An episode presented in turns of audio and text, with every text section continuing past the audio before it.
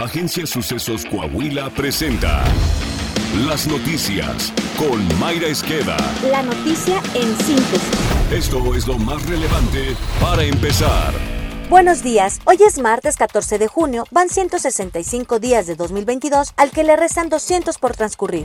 Nacional. De los más de 38.365.000 trabajadores subordinados y remunerados que hay en México, 31.190.000 reportaron no tener acceso a servicios de guarderías o prestaciones para cuidados maternos, según reveló la encuesta nacional de ocupación y empleo del INEGI correspondiente al primer trimestre de 2022. Con ello, la proporción de trabajadores y trabajadores subordinados que no cuentan con un acceso a guarderías o cuidados se incrementó de 80.9% a 81.3%. Según el Centro de Estudios Espinosa Iglesias, existe la necesidad de crear un sistema nacional de cuidados y la falta de este aumenta la desigualdad de oportunidades, lo que provoca un costo social y limita la movilidad social. Cabe recordar que el gobierno de Morena eliminó las estancias y guarderías infantiles que brindaban ese servicio a la clase trabajadora.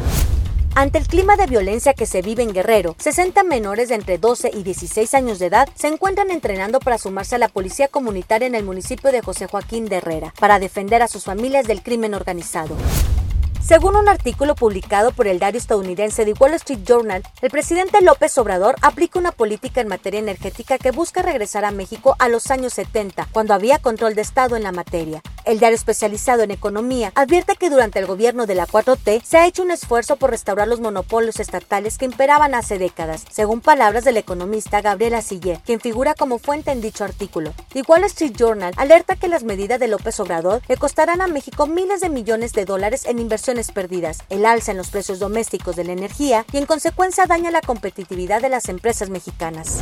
Política. La división en Morena se acentuó este fin de semana cuando la dirigencia nacional de ese partido no invitó a su encuentro con la militancia al senador Ricardo Monreal. En dicho evento, Claudia Sheinbaum, Marcelo Ebrard y Adán Augusto López tuvieron la exposición política como los tres aspirantes punteros a la presidencia de la República. Este lunes, en rueda de prensa, Monreal Ávila sentenció que su partido Morena incurrió en actos anticipados de campaña y señaló que cualquier servidor público no pierde su carácter aún solicitando permiso sin goce de sueldo o realizando proselitismo en días que se supone inhábiles. Hay legislación. Eso se previno por nosotros los legisladores para evitar los actos anticipados de campaña con años y el uso de recursos privados y públicos y para evitar la inequidad en las campañas. Y por eso digo que no es bueno que la democracia se esté vulnerando con ilegalidades. Hay jurisprudencia que no basta con que pidas permiso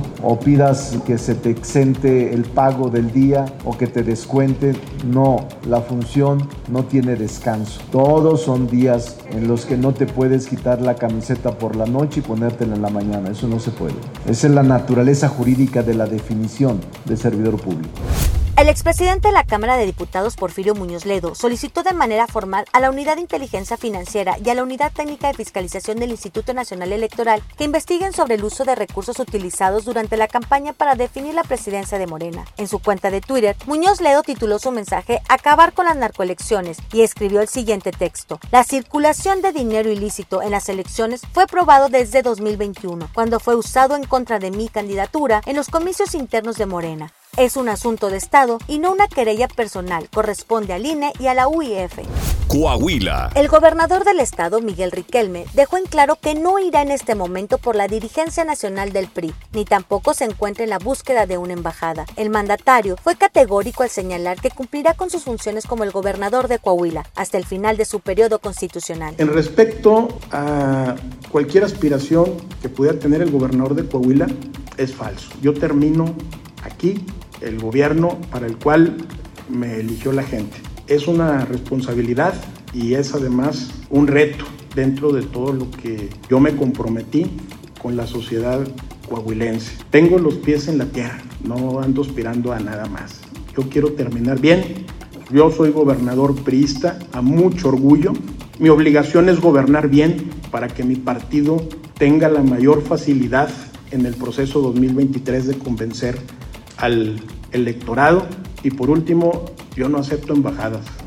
El secretario de Inclusión y Desarrollo Social Manolo Jiménez arrancó en Ramos Arizpe el programa Enchúlame la Casa Rural y Piso Firme, con una inversión de más de 4.200.000 pesos destinados a mejorar la calidad de vida de las familias del campo mediante la estrategia Mejora Coahuila. Con estas acciones, por primera vez en la historia de Ramos Arizpe, se contará con piso de concreto en el 100% de las viviendas de 67 comunidades rurales. Saltillo. El tesorero del gobierno municipal de Saltillo, Juan Carlos Villarreal Garza, informó que se mantiene vigente el estímulo fiscal de un peso en los recargos por año generados por concepto de impuesto predial, así como el impuesto sobre adquisición de inmuebles. Resaltó que la confianza que la gente tiene en el gobierno del alcalde José María Frasosiller se manifiesta de diversas maneras, una de ellas con la buena recaudación que se ha tenido en lo que va del año. Expuso que gracias a las aportaciones, la administración municipal cuenta con recursos para la implementación de programas y beneficio para toda la población. Está usted bien informado. Sucesos Coahuila. Síguenos en Spotify, Amazon Music, Apple Podcast, Google Podcast, YouTube, Facebook, Twitter e Instagram.